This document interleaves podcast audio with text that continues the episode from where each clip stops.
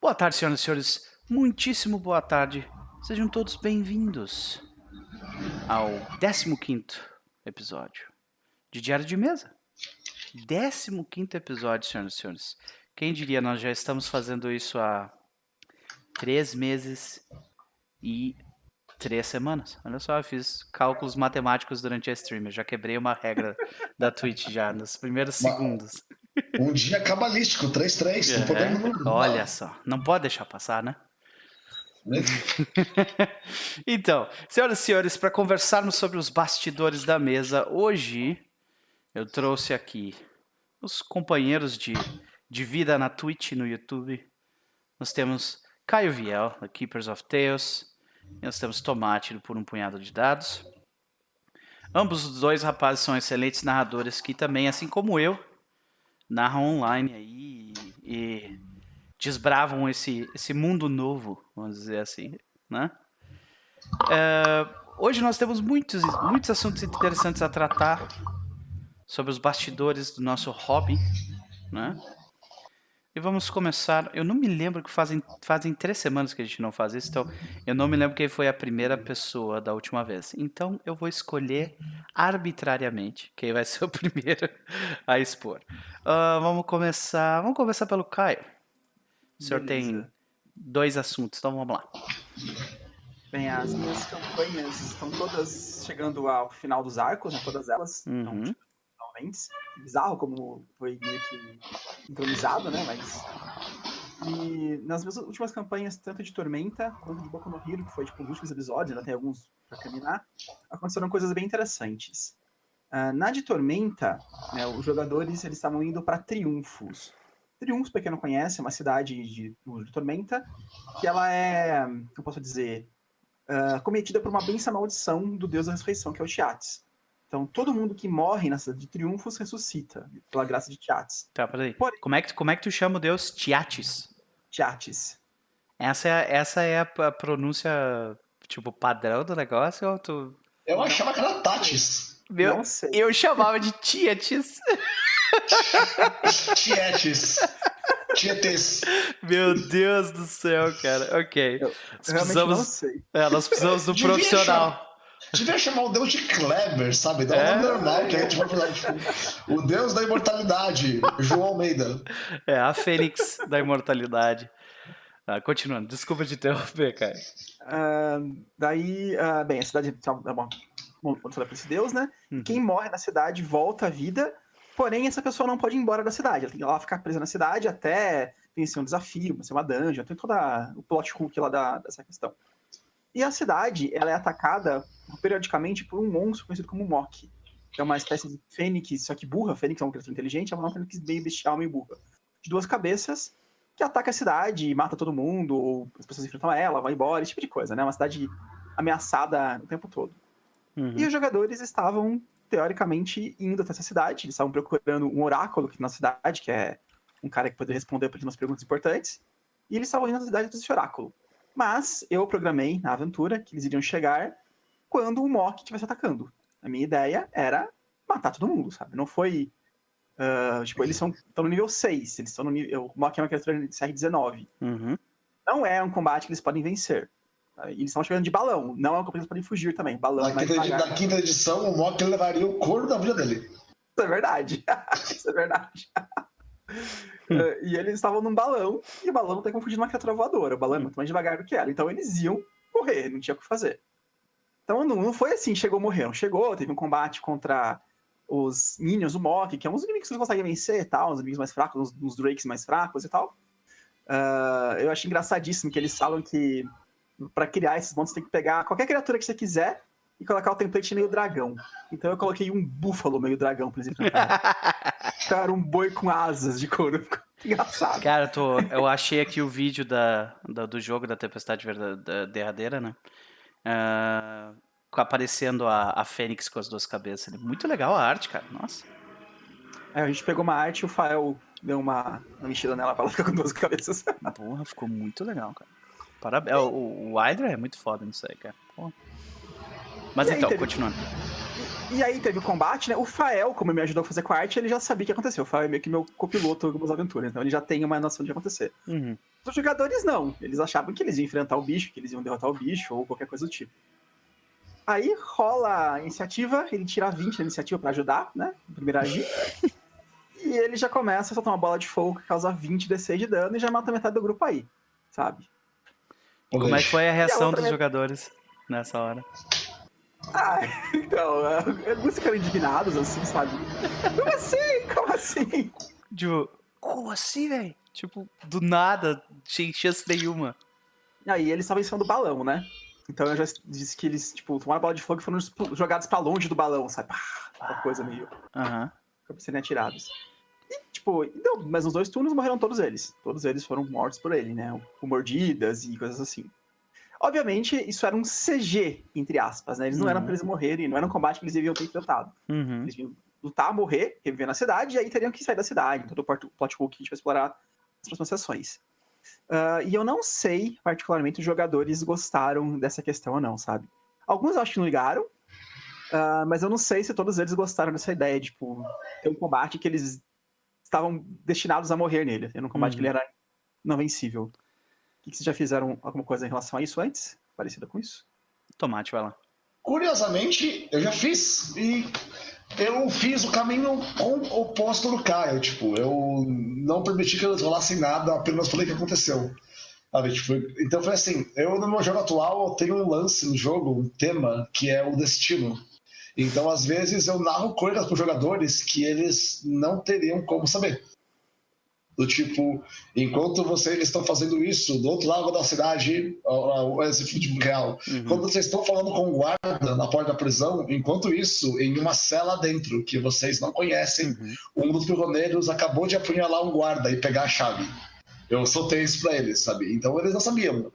Eles não tinham nem como saber. Então é uma ideia meio que, tipo, de mostrar que tá acontecendo algo.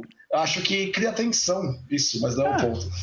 É igual um livro, sabe? Que você vê que o herói indo no lugar, mas corta a cena e mostra o vilão de tocaia. Ah. O herói não sabe, mas atenção. É, Aí, é, é, explora aquela ideia de, do jogador também, além de ser um, ter um personagem ativo na história, ele também é um espectador. Exato. Né? Ah. E aí eu criei um seguinte evento, que era uma cidade, que eram uns tribais, era em Fallout, foi há um tempinho atrás, que o objetivo da cidade era matar viajantes que viessem até eles, fazendo um ritual, porque o computador da Vault pediu um sacrifício humano. Então, quando os jogadores chegaram, o pessoal foi super amistoso com eles. Terça-feira, né? O computador pediu pra matar a gente. E aí um cara falou, tipo, o jogador falou, cara, não, não, não, não, isso aqui tá, tá, errado, ninguém é nosso amigo, eu não vou ficar aqui nem fudendo. E ele pegou a arma dele e foi embora. Aí o pessoal, pô, Hans, que isso, cara? Para, para de. Ele, não, velho, não vou, não vou. E aí ele foi dormir no deserto. Os demais estavam, ah, foda-se, sabe, tipo, Hans tá sendo um otário.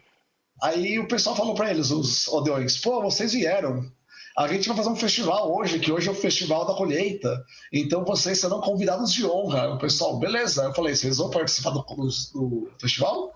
Aí os jogadores, claro. E aí, em vez de eu pedir teste, eu falei: vocês entram no festival como convidados, levando hobbies brancos que simbolizam os status de vocês como convidados. Ninguém mais pode hobby. Eles vêm até Quem vocês. será que vai ser o sacrifício? Eles vêm até vocês, sabe? Tipo, entregam para vocês bebida e comida, e vocês comem e bebem e dançam com eles. E tem no grupo um Gu, né? Que o Gu ele é solitário, porque ninguém gosta do Gu. Aí eles estavam usando uma máscara, né? Tipo, no ritual. E uma mulher vem e fala pro Gu: Você parece solitário, venha, passe comigo, fique. Meu marido foi embora e você parece ser interessante. Aí ele fala: Não, mas eu sou um Gu, sabe? Ela fala: Não, não importa, você é o convidado aqui. Aí eu falei pra ele: Você vai? Aí ele falou: Claro. Aí eu falei pros demais: Vocês vão curtir a festa mesmo? Aí eles falaram: Claro. Aí eu falei: Enquanto vocês se se divertiam, se porque eles não viam. Né?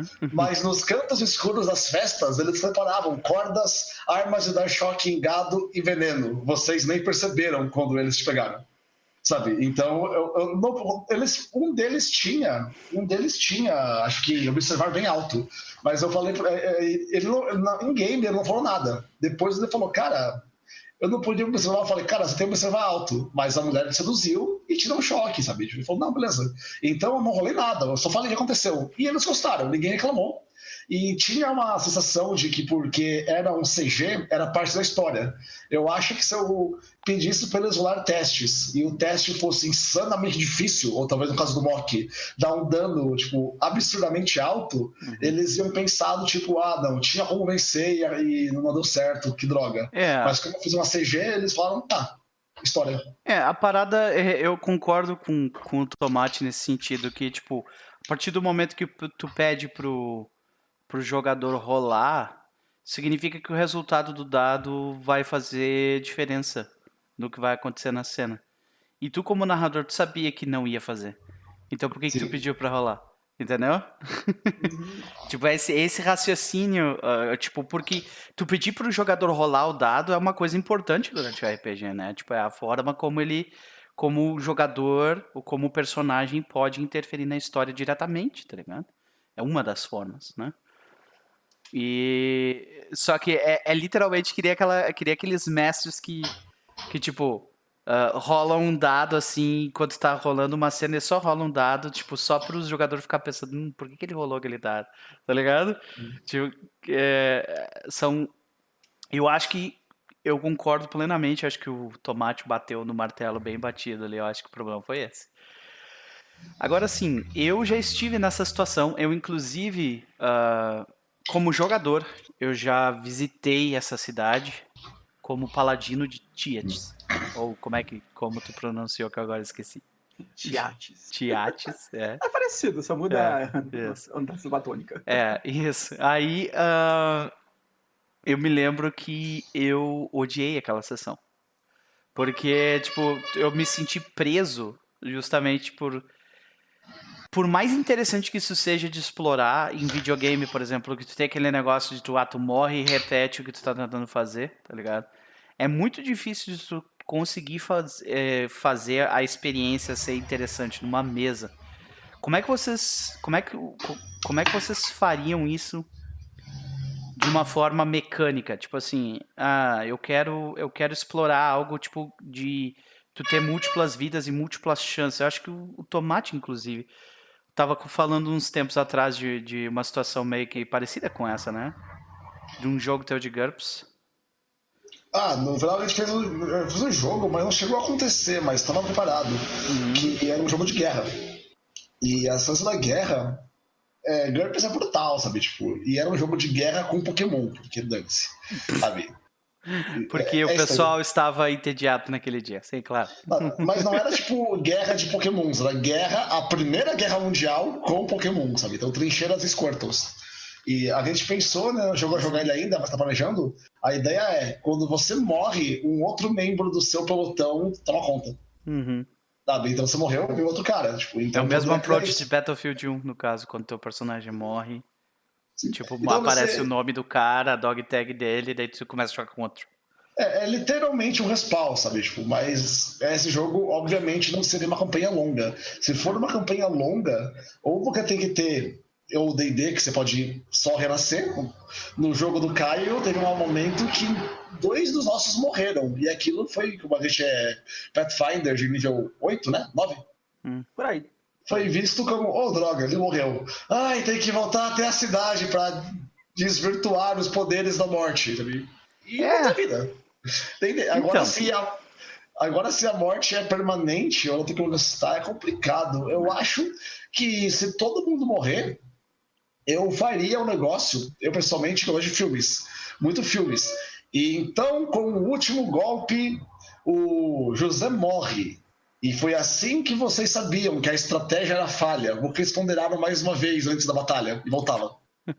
sabe? Tipo, era tudo eles Sim. planejando o que ia acontecer. Sim. E aí acho que, sabe, mas é o tipo de coisa que se você fazer toda hora, você anima os jogadores. Uhum. Ah, sim, sim. Eu já mas... fiz uma coisa parecida com essa aí de tipo, morrer e voltar uh, que era uma. Posso dizer? Era uma ilusão muito poderosa. Uhum. E eu joguei, joguei jogadores num labirinto. E só que eles estavam no labirinto como forma de crianças dele. Tipo, eles voltaram à infância, o labirinto tava lá, tipo, todo mundo nível 1, sem poderes normais, poderes de uma criança de nível 1, e eles tinham que atravessar o labirinto. E eventualmente eles tinham que ir andando pelo labirinto encontrar inimigos muito mais fortes que eles já encontraram durante a campanha, que eles venceram, porque eles eram adultos, e os inimigos eram muito fortes para eles enfrentarem. Então eles tinham que saber onde andar no labirinto para enfrentar desafios apenas que eles podiam enfrentar como crianças. Que eram memórias deles de criança, era uma coisa menos assim, uma história interativa. Caso eles morressem, eles voltavam para coisa ilusão. Que era uma uhum. ilusão. Então foi assim, foi legal, foi uma sessão inteira nessa brincadeira, foi bem interessante uhum. essa, essa ideia. É, eu me lembro que, eu acho que foi o Tomate uma vez que me falou de, um, de uma campanha de, tipo, Groundhog Day, assim, que eles tinham, eles tinham que, eles avançavam e morriam, e daí eles descobriam um pouquinho mais o que eles tinham que fazer para fugir da cidade, alguma coisa assim. Não, eu não me lembro que, É, então, alguma outra pessoa me contou algum negócio de GURPS assim. Deve ter sido alguém. Então, uh, uma coisa que eu acho interessante que a gente não comentou sobre esse assunto é é, muitas vezes também a forma como o jogador encara jogar RPG, né? Tem muita gente que é que tem esse essa intenção de vencer o jogo, né? E daí quando tu coloca um jogador desse numa situação onde ele não tem como ganhar, esse é o tipo de jogador que vai ficar extremamente frustrado, vai tipo, vai ser um problema para ele isso e é, provavelmente vai ter que conversar, né? É, Você tem que ter um grupo bacana, tipo, no grupo atual hoje acho que não tem ninguém assim já pra vencer, tipo, muitas vezes quando eles morrem, eles ficam empolgados com a morte deles, sabe? Tipo, porra, morri em combate, embora é raro eles morrerem. Hum. Então, mas quando você tem um jogador assim, você tem que preparar ele, porque o cara fica chateado, hum. ele reclama, e ele tem a chance, tipo, da reclamação dele, se for muito focada dele tirar a diversão do outro cinco, então é sempre perigoso. É. Mas também existe algo intrínseco do próprio RPG, né? Que tipo, tipo onde o mestre uh, vai ser justo, sabe? Tipo, com o nível do grupo, sabe? Uh, tipo, não sei se vocês me entenderam, por exemplo, assim, digamos que tu, cria, tu tá jogando um mundo sandbox. Em uhum. volta do. No, nesse nesse quadrado de areia que tu colocou os jogadores, tu vai colocar desafios que são possíveis de se vencer. Tu não vai, não vai, não vai fazer que nem no Kingmaker de colocar um bicho de ND, é, de ND 10 numa área de nível 2, entendeu? Eu sabe? acho que isso. Não, falei, cara, falei. Eu acho que tem um pouco a ver com a expectativa das pessoas, sabe? Hum. Se você estiver jogando com um mestre que faz isso, que coloca criaturas mais fortes, que você sabe que, olha, essa criatura é forte, nós vamos enfrentá-la, vamos fugir, eu acho que rola. Mas eu, por exemplo, nesse jogo de, de Tormenta, eles nunca tiveram um combate que eles não venceram, sabe? Sempre tem combates alguns difíceis que tipo, morreu gente já, não, não é a primeira vez que eles morrem, né? Mas não morreu uns, uhum. normalmente, né? Uhum. Mas é, sempre foram combates que eles podiam vencer. Podiam ser combates difíceis, mas eram combates vencíveis. Uhum. Esse não era, era um combate que não foi feito pra eles vencerem, sabe? Foi feito pra, como eu posso dizer, eles vão vencer esse bicho eventualmente. Não agora. Uhum. É uma coisa mais ou menos assim. Tipo, uma, é uma isso... apresentação do vilão que eventualmente vai. Tá? Uhum. Isso depende muito do, do, sistema que você está jogando. Porque D&D, Pathfinder no caso, ele tem um sistema de ranks, tipo, de tiers, né? Tipo assim, bem alto. Você é nível 2, você não vai ganhar um cara nível 10. Quando eu tô jogando GURPS, e GURPS com armas de fogo, tem aquele negócio, o cara é fraco o Sr. Browning não liga, o Sr. Browning mata em partes iguais, pegou, matou. Uhum. E, então, tipo, eu tenho que tomar cuidado com isso também. E o, o, os jogadores, eles sabem que eu não vou dar para eles um desafio que é maior do que eles podem mastigar. Mas muitas vezes meus jogadores arrumam desafios para eles que são maiores que eles podem mastigar. Uhum. Sabe? Aquele negócio, tipo, For, tipo meio que tem... forçam a situação para ficar numa situação, tipo, muito pior do que seria normalmente, no caso. O, eu não vou entrar muito nisso, porque vai ser meu, meu ponto que eu falei lá na frente. Uhum. Mas eu só queria avisar que essa parte de ter o, o acordo mestre-jogador depende muito do cenário. Sim. Porque, tipo, os inimigos que eles tinham em GURPS eram bem mais fracos que ele, mas ainda matam, sabe? Porque. Armas de fogo. Uhum. Tem que tomar cuidado com isso. É. É interessante, mas é, é bem esse ponto que tu tocou de novo. É, para mim, isso faz parte do da tipo do contrato social que tu vai fazer com eles. Tu definiu com o grupo que tipo a expectativa é tu mesmo falou, né, Caio? A expectativa é eles nunca perderam. Então, a expectativa é que uh, eventualmente eles vão ter a, oportunidade de vencer. Talvez uh, na forma como tu descreveu a cena ou tu descreveu o inimigo ou tudo mais, tu não tenha, tu não tenha conseguido deixar claro que que ele literalmente tipo agora vocês não tem como mais de repente mais para frente. O problema da cena é que justamente foi aquela coisa assim, ok, vocês morreram, sabe? tipo, e Ah, somado à acho- parte da rolagem também, né? Eu acho que o problema foi a parte da rolagem mesmo. Se ele É. tivesse falado que ele que chegou e vocês morreram, eu acho que teria sido mais tranquilo. Uhum. Eles Ah. entenderiam que é tipo, ah, é parte do, do jogo. Ou Uhum. talvez, uma coisa que eu não fiz é rolem pra mim o knowledge, acho que é Arcane, aquela criatura. Uhum. Olha, essa criatura é muito forte, não tem o que fazer contra ela, vocês vão morrer. Tipo, vai rezando aí pro seu Deus pra preparar, porque tipo, não tem o que fazer. Uhum. Talvez isso teria ajudado. Mesmo que tivesse rolado o combate, falar, olha, essa criatura é muito forte. Então vocês não conseguem enfrentar ela de maneira nenhuma. Exércitos enfrentaram ela e morreram, sabe? Sim. Tem, tem que falar pros caras, rola um dado aí de intervenção divina. Aí cai 20, você fala, mesmo assim, Deus não está aqui hoje, mata eles. Nossa. que sacanagem, né? É uma esperança falsa, sabe? É, Legal. sim. É, sim. Uh. Beleza. Ah, excelente, excelente. Mais alguma coisa a comentar a respeito do seu do Tormenta, Sr. Caio? Acho que não, acho que foi bem discutido. Ah, acho que nós, nós batemos bem nesse martelo, né? Excelente. O próximo assunto, senhor Tomate, já que a gente meio que conversou tangencialmente sobre o assunto, a gente conversa sobre o assunto do tomate e volta pro do Caio depois.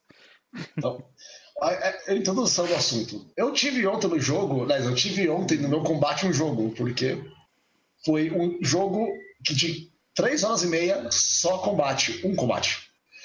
Então, a ideia é, era um combate do grupo contra 26 caras num prédio.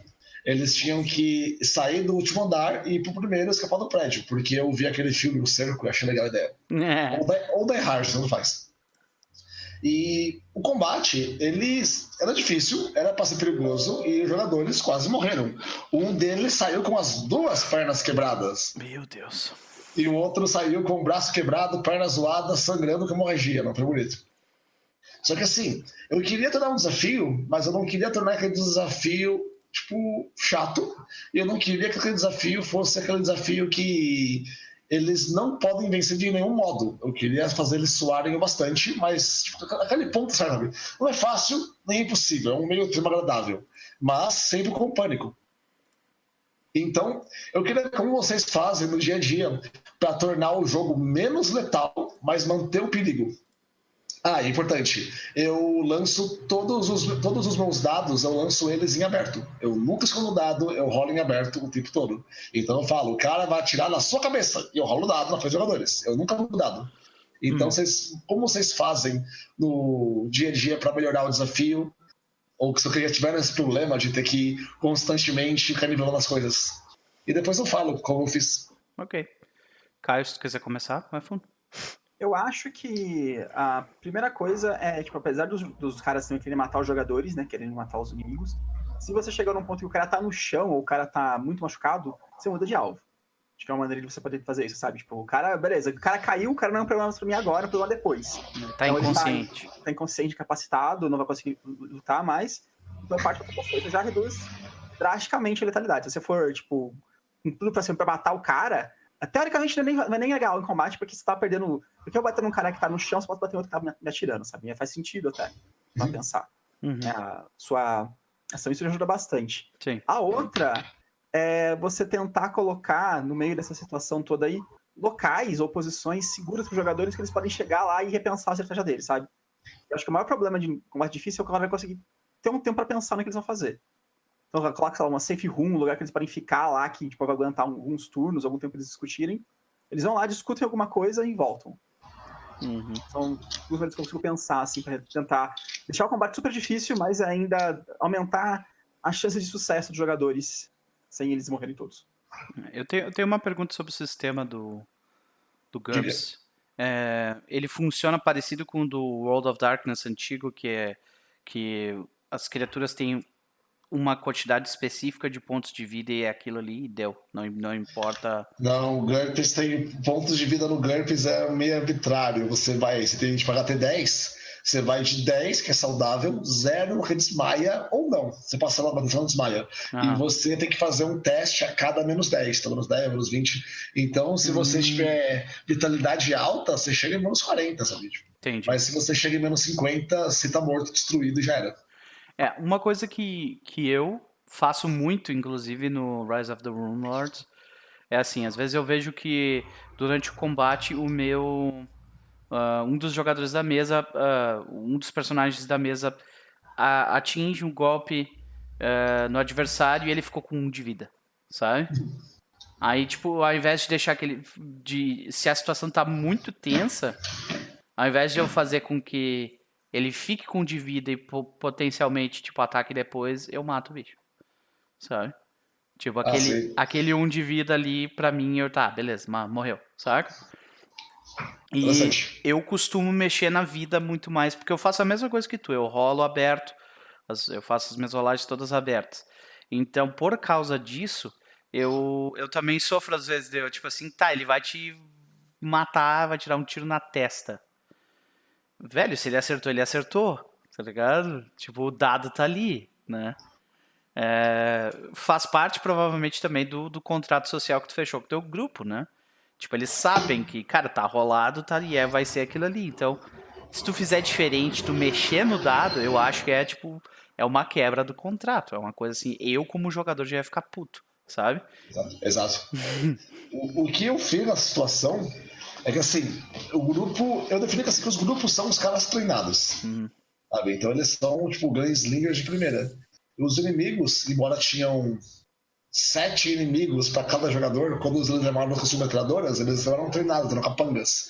Então, o que eu fiz e deu bem certo, mas talvez não funcione, tipo, num jogo medieval, por exemplo, é que os capangas faziam umas coisas meio idiotas. Uhum. Eles pegavam cobertura, porque ficar na cobertura é importante.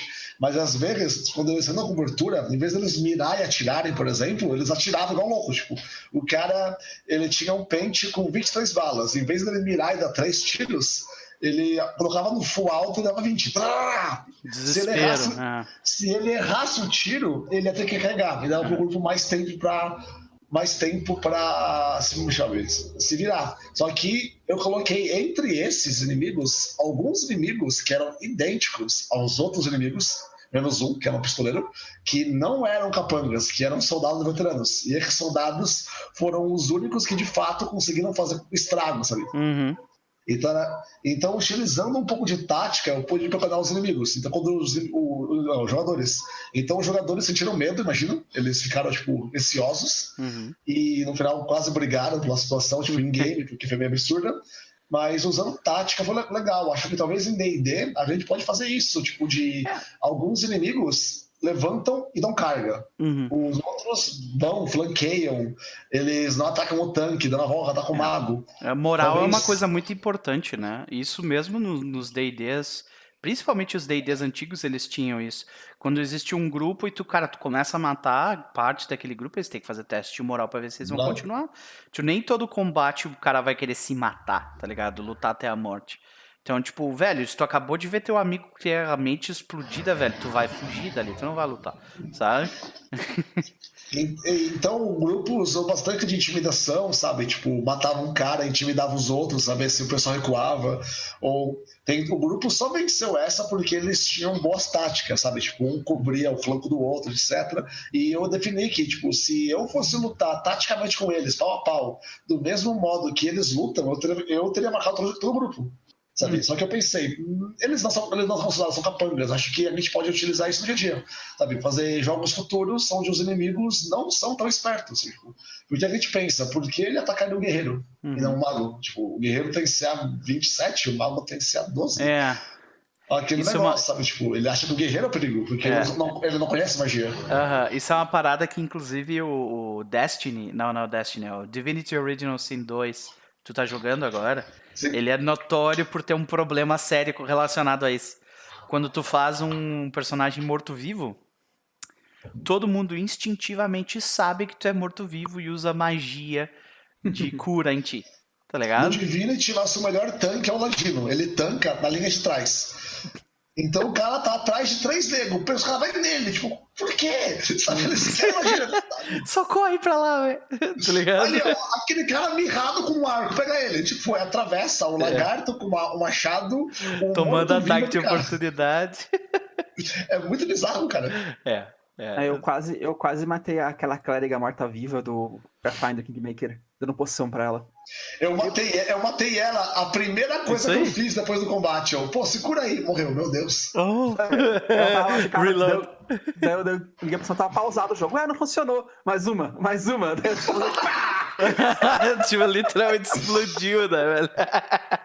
Nos Fallout antigos, você podia matar alguém de ataque do coração usando muito Pack nela. Hum. Aí ela morria. Foi tipo isso, tipo, pausou o jogo. Então, é, duas coisas que eu acho interessante de lidar com, com esse com, com uh, para facilitar combates é uma coisa que aconteceu no no primeiro combate que a gente teve no Rise of the Rune Lords, né, na sessão dos Lords Únicos, que é tipo, velho, tem uma quantidade absurda de Goblin no, no campo de batalha. Só que eles são Goblins.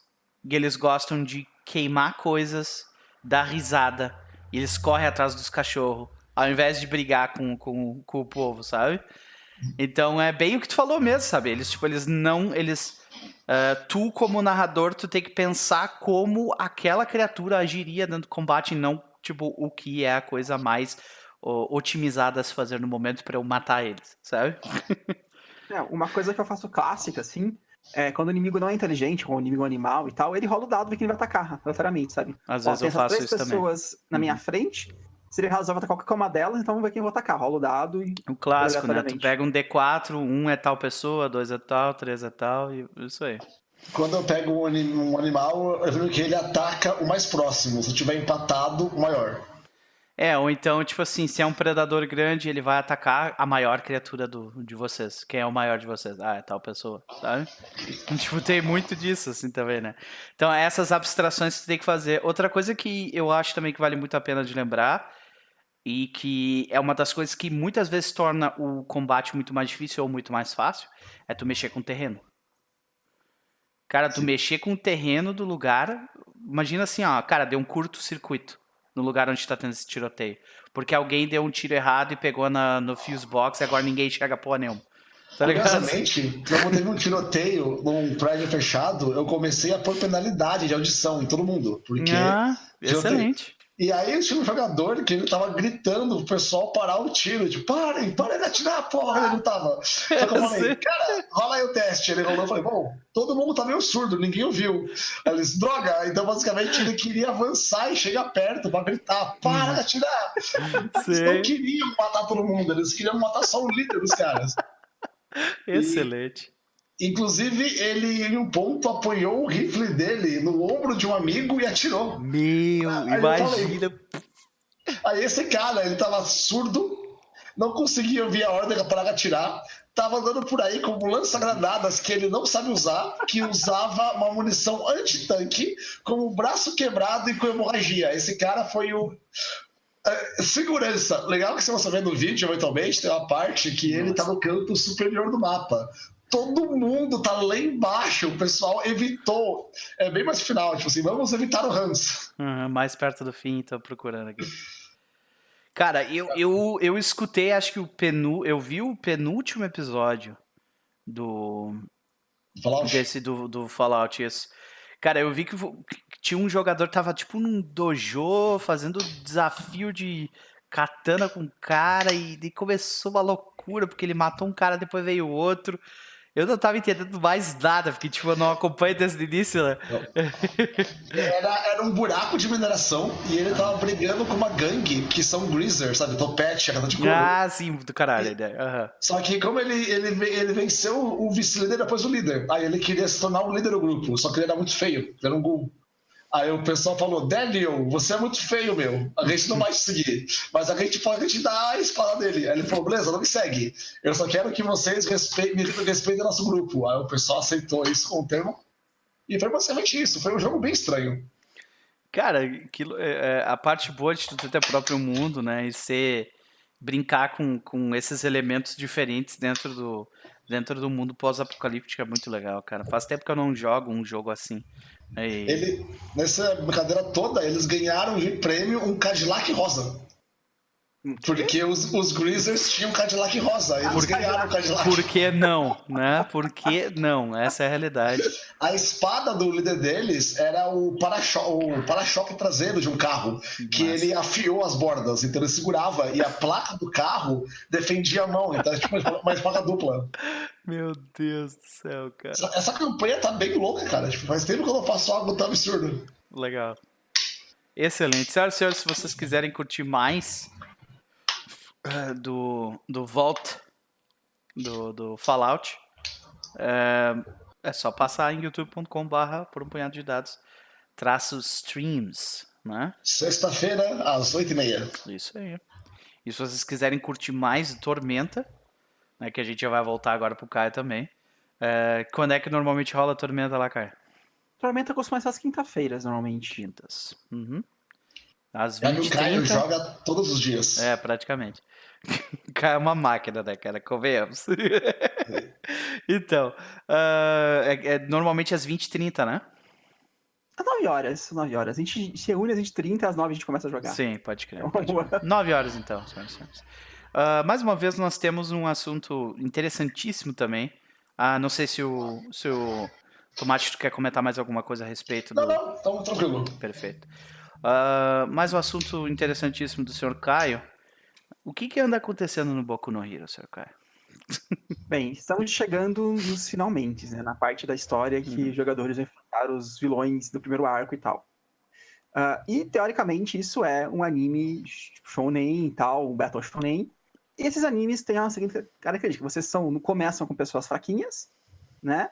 E geralmente tem um mentor, um professor, alguém assim que vai, tipo, treinar você. Uhum. E no final você fica super forte, super poderoso e mata todo mundo. Normal. Todos, todos os jogos- todos os animes são assim. Com o poder da amizade, é claro. Poder da amizade. Super- Seria Superação. homicídio, caso contrário.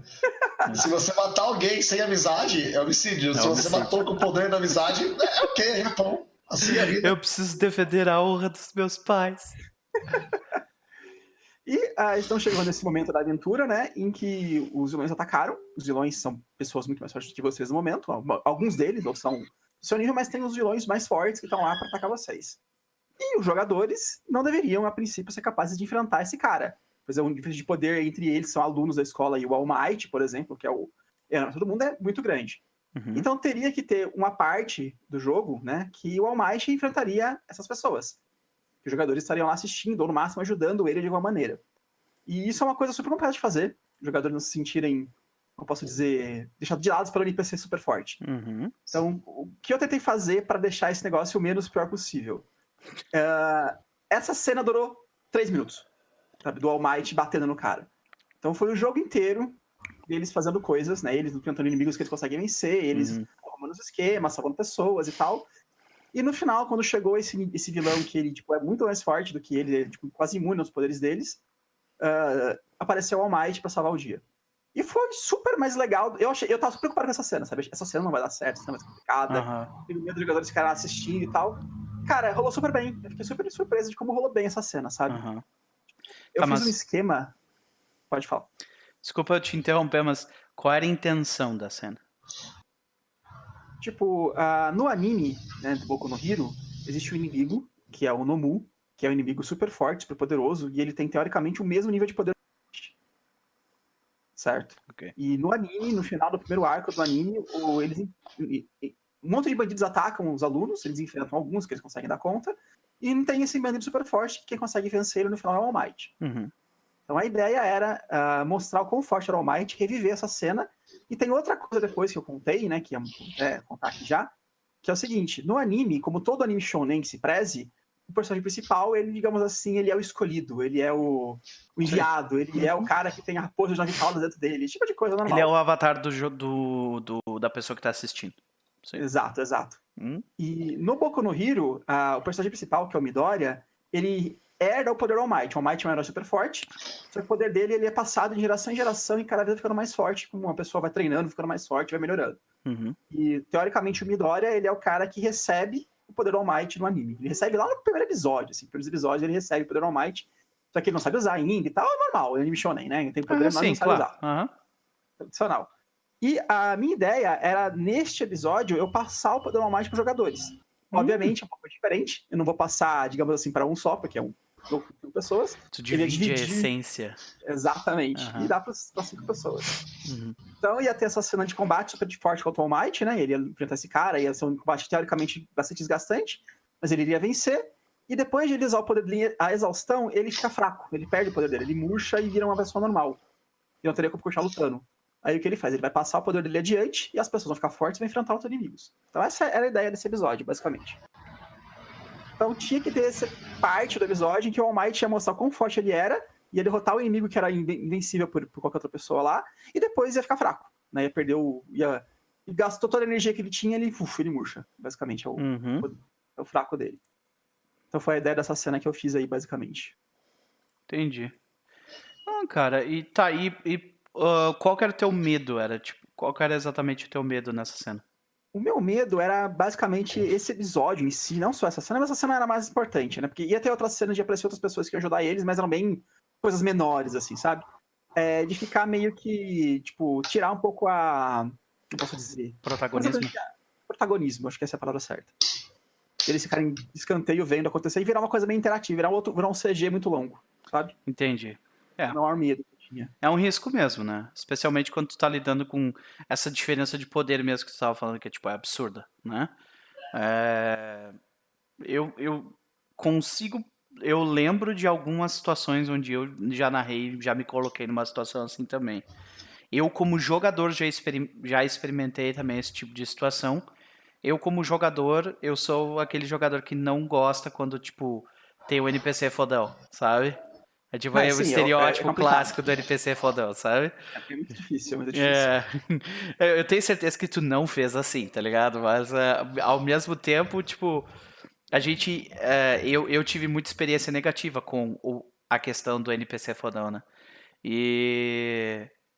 é, é difícil. Eu me lembro de, de. Isso aconteceu muito comigo quando eu narro. ah, quando eu narrei Conquista do Leste, que é a minha campanha de vampiro, que vai voltar no- aos domingos daqui a provavelmente umas duas ou três semanas. Porque no Vampiro ah, existe muito essa ideia, né, entre ah, a, a jihad, né, a guerra das gerações vampíricas, né, e é sempre tipo os mais novos em guerra com os mais, mais velhos.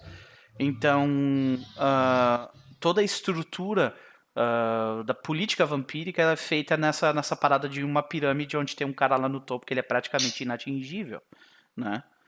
É, é difícil de tu fazer um jogo onde essa pessoa é influente sem tirar o protagonismo do jogador. Isso realmente é bastante difícil. É, quais foram as atividades que tu fez? Tipo, para eles fazerem jogo. assim, que tipo que deram mais protagonismo para eles.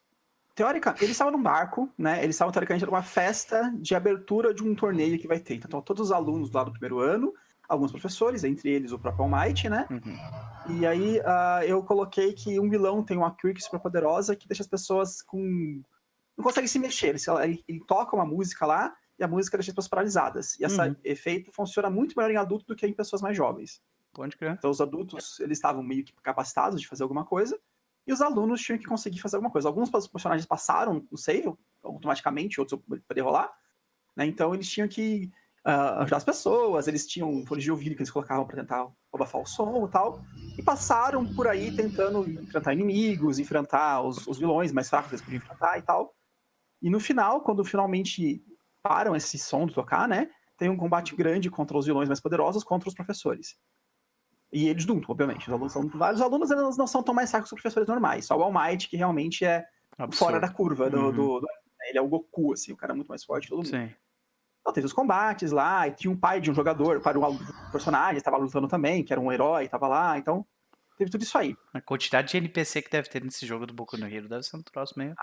Tem bastante. né? É, deve, cara, deve ter, tipo, assim, imagina que tipo, tem uma árvore assim, família, tipo, com É, tudo. é. Não, eu tenho uns, cara, facilmente uns 60 NPCs que me mandaram, que o pessoal manda pra mim pra colocar na história, né? Meu Deus do céu. Aí tem o jogo, eu publico o jogo, coloco no Facebook, aí o cara no YouTube, o cara, ah, meu personagem já apareceu nesse episódio.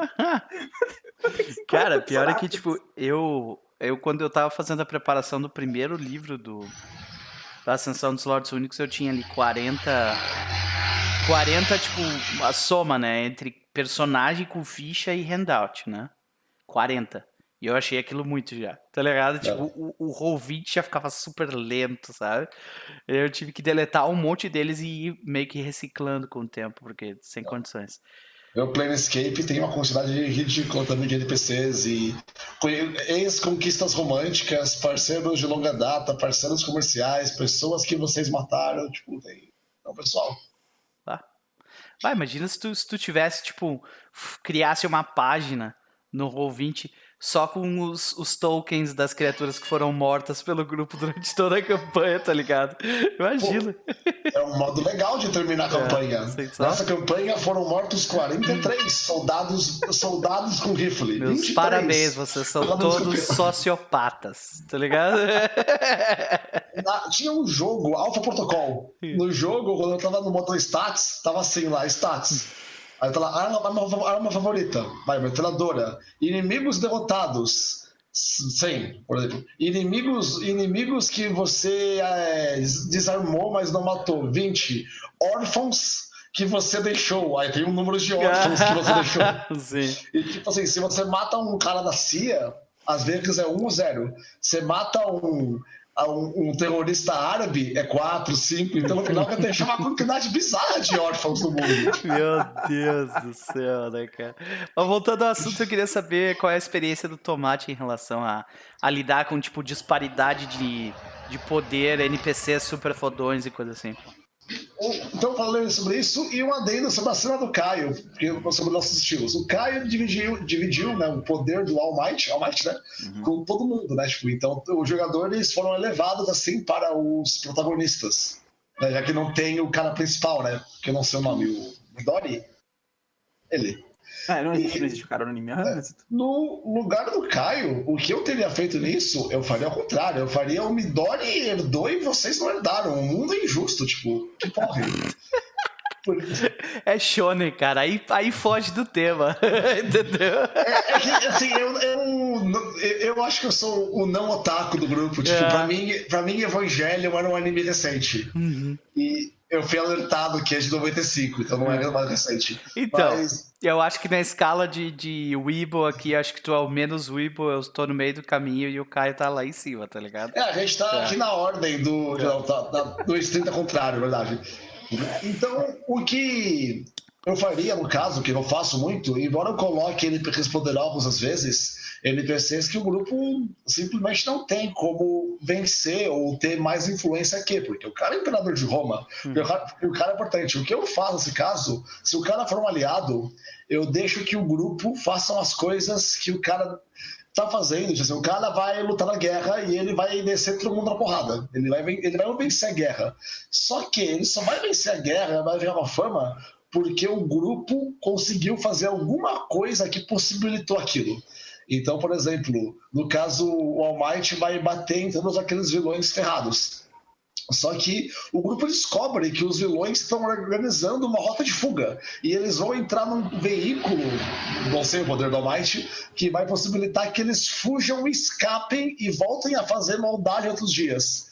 Então, são jogadores que vão fazer essa ação crucial. Enquanto o Almighty, uma criatura ocupado, o jogador vai até a, a, a, linha de fundo até os flancos e vencem os vilões que estavam organizando a, a, a, saída. Eles não tiveram o protagonismo de ser o herói, mas eu penso assim, tipo, nem todo mundo pode ser herói, tipo, essa é a grande é, pena. Se todo e, mundo é especial, ninguém é especial. É. Então, tá aquele negócio, pequenas vitórias, sabe? No meu jogo romano tinha um cara, o Falco, ele era um veterano do exército, ele era o líder da cidade, ele era querido, e ele, no final, o sacrifício heróico que salvou a cidade não veio do grupo, veio do Falco, porque eu, a primeira campanha foi basicamente a história do Falco. E o grupo se sentiu importante, porque embora o Falco fazia todas as coisas tipo, interessantes, o grupo era meio que o poder por trás do Falco. Uhum. E eles começaram a ver o Falco não como um rival, não como alguém que vai vencer, que rouba os louros, mas como um mentor, sabe? Então, quando o Falco morreu, o grupo ficou chateado até a segunda campanha, onde o jogador esqueceu quem era o Falcon. isso. Eu já contei essa história, né? Já, pra mim já, não sei se vocês pro, pro... É, eu acho que na stream não, cara. Eu não em resumo rápido, ah. Esse cara Falco, ele ensinou o grupo a lutar, deu pro grupo poder, promoveu Ele é o o. Mestre Splinter, então. Tá. Ele promoveu o Megadorus, a Centurião, porque o Falco tinha poder na cidade. E no final, quando a cidade ia cair e o grupo estava defendendo o flanco, ele falou: falei, ó, vocês não viram o Falco, ele deve estar caindo em combate. Aí o pessoal foi buscar o Falco e ele foi buscar a bandeira da 12 Legião, que é uma bandeira que o exército que luta sob ela vai ter vitória. Mas o porta-bandeiras vai morrer. E aí ele pegou a bandeira e correu, gritando Roma Eterna! E o pessoal viu ele indo, avançou contra os bárbaros e venceram. Só que no final o Falco morreu. Aí o pessoal fez um funeral e o fim da campanha foi o enterro do Falco. E começou depois a segunda season da campanha. E aí depois de meses, quase um ano e meio de jogo, eles foram até a eles foram até a uma área assim, uma outra cidade. Aí um cara fala: "Ah, vocês são os os aprendizes de Falcos, foi no Egito". Aí o cara: "Quem?" Aí o cara, Falco, de Burj Gala. Aí o jogador, o jogador, quem é Falco? Aí todo mundo fica quieto, sabe? Tipo, Como é assim? sério, quem é Falco? Você não Aí- conhece a lenda de Falco de Roma. Aí o legal é que os jogadores lembraram, tipo, Baile, o, o seu pai é adotivo, cara, você tem o nome dele. Seu sobrenome é Falco. Aí ele, pô, mas quem? Aí o jogador, o que te deu a espada, a sua espada. O outro, o que te deu sua mãe centurião. Tipo, aí ele, ah, é verdade. Ele tá vivo? Aí ele, tipo, como? Com vontade de te desgoelar uma criatura dessa, né? Aquele dia foi muito triste. Não, mas, mas voltando ao assunto, em resumo, eu faria os jogadores serem, tipo, terem uma importância grande, mas eles fazerem o que o herói não está fazendo, sabe? Tipo, faz, o herói é o cara que ganha a fama, sabe? Mas para ele fazer aquilo e fazer bem, outras mil pessoas já viram o trabalho. E esse é o trabalho do grupo. Tipo aquele filme de Star Wars, Rogue One foram eles que venceram, né? O, pegaram o plano da Estrela da Morte. A gente sabe a história do Luke, mas e a história deles? Eles também foram heróis. Sim. Ah, foi mais ou menos o que eu fiz também, sabe? O Miles apareceu no finalzinho do episódio. Do, Hum. che- chegou o vilão que realmente ninguém mais vencia. Ah, muito legal a forma como tu lidou com isso. Eu acho que assim, uma- um lugar que a gente pode olhar, onde eles, onde essa indústria já, tive, já teve muito desse problema, eles lidaram muito bem com isso, foi, por exemplo, qualquer amálgama de heróis em quadrinho. Uma história tipo da Liga da Justiça, uma história da, dos Avengers. Sempre tem os heróis que são aqueles heróis street level e os heróis cósmicos, né? E eles muitas vezes conseguem fazer histórias interessantes para ambos ao mesmo tempo, né? Então é, é algo que eu acho que, que eh, se a gente quiser mais eh, mais inspiração a gente pode buscar nesses lugares também, né? Mas o narrador tem que ter um jogo de cintura, né? Na campanha de D&D, que foi até nível 17, quando ela tinha nível 2, 3, a gente ganhou um aliado, um nobre, Naruto Mágio. O cara era nível 10. Basicamente, era o, a vontade inabalável do narrador, sabe? Tipo, É, é- Então- esse é o estereótipo clássico do NPC fodão. né? Então a gente falava assim, pô, a gente tem que. Vamos, vamos evitar esse combate, vamos dar volta, só com o narrador que a gente pode o combate. Aí ele, não, nós não mostraremos covardia. Aí eu tava tipo, mas é taticamente inviável, pra que a gente vai gastar recurso matando eles? Vamos dar volta. Não, nós temos que vencê-los por Torme. E aí o cara roubava a nossa liberdade porque quem iniciava o combate era ele. Tipo, ele corria na frente. E Barbaridade. então era assim, tipo, eu falava, beleza, eu avanço contra o Kobold e eu bato nele. Aí o pessoal, beleza, o jogador o fazer isso. Você ataca o Kobold, 3 de dano.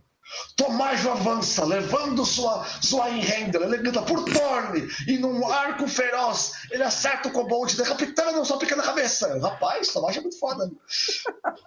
Até que o grupo eventualmente, o grupo eventualmente a gente organizou o outgame, a gente acordou cedo e saiu de fininho, deixando o Tomágio pra trás, sabe? Tipo, o narrador tipo, ficou putaço com a gente. Vocês vão embora com o Tomágio? Como assim? É o legítimo narrador que queria estar jogando, sabe? Era foda, cara. É bravo, tá louco. Adotem um narrador, gente, tá? Vocês jogadores que estão ouvindo e vendo esse, esse vídeo. Adotem um narrador que não joga, por favor. Eles querem jogar também. Senão acaba acontecendo isso aí. Vocês começam a aparecer um monte de NPC fodão. Culpa é de vocês, jogadores, que não narram. Tá? Quando você vai ver, tem o Tomágio na campanha. Cara, faz uns 10 anos nessa campanha, lembro o nome do cara ainda. Eu não lembro o meu jogador, o meu personagem, mas lembro dele, Tomágio, o Nemesis. Uh, aí, tipo, uma coisa que eu achei que. Uma coisa que todo mundo tava esperando ele aparecer já, o All Might, né? Todo mundo, todas as pessoas do chat lá, cadê o All Might? Cadê o All Might? Porque no anime, uhum. quem derrota ele é o All Might. Sim. Então todo mundo já tava meio que esperando que ele aparecer. Aí eu fiz um script uh, em Python, né? Pra conversar com, com, com o chat do Roll20 aqui. Aí uh, eu falei, beleza. É um pessoal, hackerzinho, né? o que o. O não, o, do Twitch. Uhum. Aí o poder do golpe do All Might vai ser tão forte quanto o quantas pessoas digitarem no chat Plus Ultra. Encheu de Plus Ultra lá. E, tipo, daí eu rolei o golpe, eu teria um 20 no dado ainda pra ajudar, no soco do All Might, foi um crítico. Nossa. Aí foi, cara, foi tipo, foi bem legal, assim, uhum. sabe? A música Aquela cena que tu tocando. pega e bota a música do All Might no máximo, assim. Então... E eu fiquei assim, eu descrevendo as cenas, tá, tá, tá, tá, puf, o cara andando embora, assim. Foi muito legal, assim, sabe? Foi muito diferente do que eu. Foi muito melhor do que a expectativa que eu tinha, sabe? A cena foi muito boa. O que eu teria medo nesse, nesse jogo é o YouTube falar: Ei, essa música aqui tem copyright, travar o som. Porque ele faz as vezes, assim. Cara, Estranhamente, que... é, como é música de anime shonen, é mais difícil, porque todo mundo coloca essas músicas no YouTube. Então, eu, eu, eu, a Shonen Jump. É ah, deixa pra lá, sabe? Não vou deixar o uhum. saco de vocês. Vou te dizer que essa semana eu tive. Semana passada eu tive um problema com o negócio de copyright. Uh, porque, olha, olha só, né? O VOD da Twitch, ele costuma ser mutado automaticamente quando tu, quando tu coloca uma música. Eu coloquei a gente no intervalo durante a stream, toquei uma música ali só para passar o tempo do intervalo. E era uma música com copyright. Hum. Normalmente, a música em si é mutada. Só que o que aconteceu é que eu voltei um pouquinho antes da música terminar. Hum, e daí, tipo, o, o mutado comeu, tipo, cinco minutos da volta do negócio, tá ligado? Mas, cara, felizmente, felizmente, eu mandei um e-mail pra Twitch e eles desmutaram o bagulho pra mim, gato, tu vê? Que legal, que legal. Ah, Twitch, ó, legal. muito obrigado. A Twitch é legal. Ah. O YouTube te olha assim como soberano e fala, não. Eu tipo, literalmente ri de ti, né? Cara, eu coloquei uma música. No Boca no Rio, inclusive. Foi no Boca no Rio, só que foi no aniversário. Eles estavam num, num, num baile, um baile formal. Eu coloquei uma valsa pra tocar. E colocaram direto da valsa e bloquearam o vídeo no mundo inteiro. Por causa da música da valsa. Eu tive que pegar o áudio e aplicar o coisa pra tirar o máximo que eu podia tirar pra eles. Zoou todo o áudio daqueles dois minutos lá, ah. mas dá pra ouvir ainda. Cara, isso é preocupante, porque a próxima aventura de temporal Vitamins Unit é sobre Mozart. Então tem que ficar de olho nisso aí. É, tem muita música do Mozart que, que, é, que agora é, tipo, propriedade aberta, né? Então tu pode utilizar pra. É, o pessoal arranja moda, tipo assim, você pode, você pode usar música, mas a gravação não é. Uhum. Então, é, tipo, a música é livre, é. mas esse instrumento só tem 75 anos, então copyright. Sim. Excelente. Então, uh, vamos, vamos partir para a próxima ou tem mais algum comentário, senhor Car? Não, acho que só isso, só isso mesmo. Beleza. Eu tenho dois assuntos. Um deles é um tanto quanto problemático e vamos, nós vamos lidar com ele por último. vamos conversar com o seguinte, cara. Ontem eu fiz uh, uh, na sessão, nas duas últimas sessões, os meus personagens uh, em, em, Rise of the Rune Lords, a sessão dos Lords Únicos, eles chegaram em Magnimar. Magnimar é uma das grandes cidades de Varícia. Ela é gigantesca, cheia de detalhes. O mapa é maravilhoso, né? Uh, disponibilizado pela própria paz e tal. E uh, como toda grande cidade, quando tu entra, ela tem sempre muitos ganchos, né? Muitos ganchos de possíveis aventuras. E quando tu lê a aventura, eles, eles eles ainda até te, te alertam, tome cuidado, seus jogadores podem se dispersar na cidade, então blá blá blá, né? tome cuidado com isso aqui. Mas o que acontece é que se somou duas coisas. Eles acabaram indo para Magnimar para investigar a ligação de um, de um nobre, Alden Foxglove, com um grupo chamado os, uh, a Irmandade dos Sete E eles tinham diversos lugares onde eles poderiam ir, né? É, eles podiam uh, ir conversar com, com um Halfling, dono de uma das empresas que vendeu uma gaiola para o Aldern. Eles podiam tentar encontrar onde fica a propriedade do, dos Foxglove na cidade e tentar de alguma forma entrar lá. Ou eles poderiam conversar com as autoridades. Os meus jogadores eles fizeram tudo. Eles literalmente fizeram os três. então, uh, só que essa última parte de conversar com as autoridades, no livro ele fala meio que por cima, assim, ah, se por acaso uh, os jogadores tentarem entrar em contrato, contato com o Justicar Ironbriar lá, uh, ele vai ser de difícil acesso e ao mesmo tempo eles podem não conseguir muita informação com ele. Só passa assim por cima. E eu não gostei muito disso. Eu quis, tanto que eu acabei mudando a cena. Isso eu fiz ontem à noite. O que eu fiz foi duas coisas. Primeiro, é uma cidade nova, com índice relativamente alto de corrupção. Tem assassinatos ocorrendo na cidade. Essa é a realidade.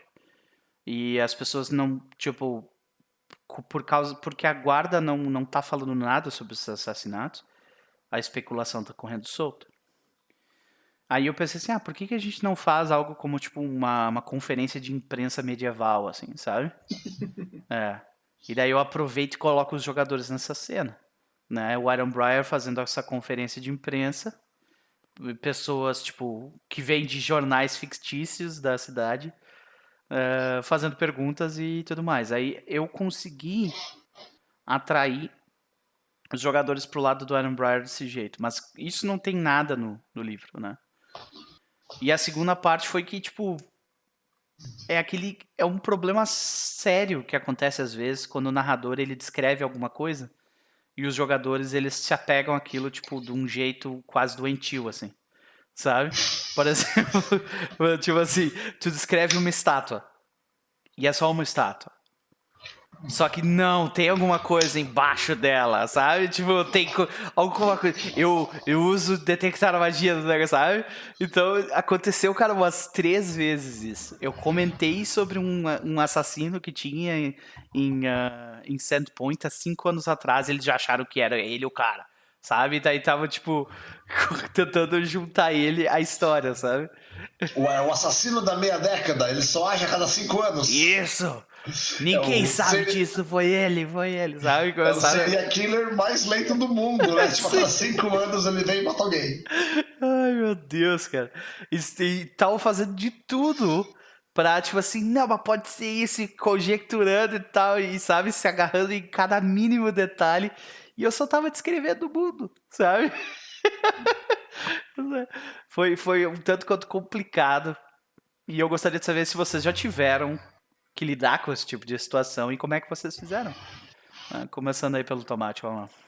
Cara, quem não teve que lidar com a situação? Tipo, é. é um negócio, assim, meu grupo atual, eu no começo eu zoava eles. Conforme eles iam pedindo teste, assim, eu olho pra estátua, eu rolava dado, mesmo que não fosse valer nada, sabe? Tipo, e, e aí eles pararam, e agora não tem mais. Mas eu escutei muito também. É um negócio que afeta jogadores que jogam há 20 anos porque eles são.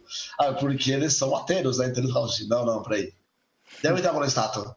E tem, ele também pega jogadores novos, que o jogador novo fala, pô, é, porque ele falou que tem uma estátua. Deve ter algo dela. Então, o meu grupo de jogadores novos, cara, teve um período que foi hardcore, cara. Tipo, né? Ah, o trilho do trem. Como é o trilho do trem? É, bem gasto, de metal, com partes de madeira, que vai até Fênix. Isso quer dizer alguma coisa? Aí eu, eu vou ligado? analisar o trilho do trem. Aí eu, certo, você desce no seu trem e vai analisar o trilho do trem. É de metal? É. Que metal? Ferro eu pego uma amostra. Como? Pra quê? Sabe, tipo, e aí ficou naquilo, eu, velho, era, era Deadlands. Sim. E aí a minha namorada falou, tipo, gente, vamos embora, é só um trem. Aí o cara, não, deve ter algo. O assassino passou por aqui. Eu, é, foi embora de trem. Ele passou por aqui. Deve ter uma pista. Aí, eu, eu pensei, no trilho? Sabe, ele não... Então, tipo, é bizarro. E acho que não tem o que fazer. Tipo, depois de um tempo, os jogadores param, tipo. Mas eu acho legal. E às vezes eu coloco algo só pra Tipo, pra... porque eles ficaram tão empolgados com aquilo, então tem informação, sabe? Tipo, ah, você encontra é. uma placa secreta.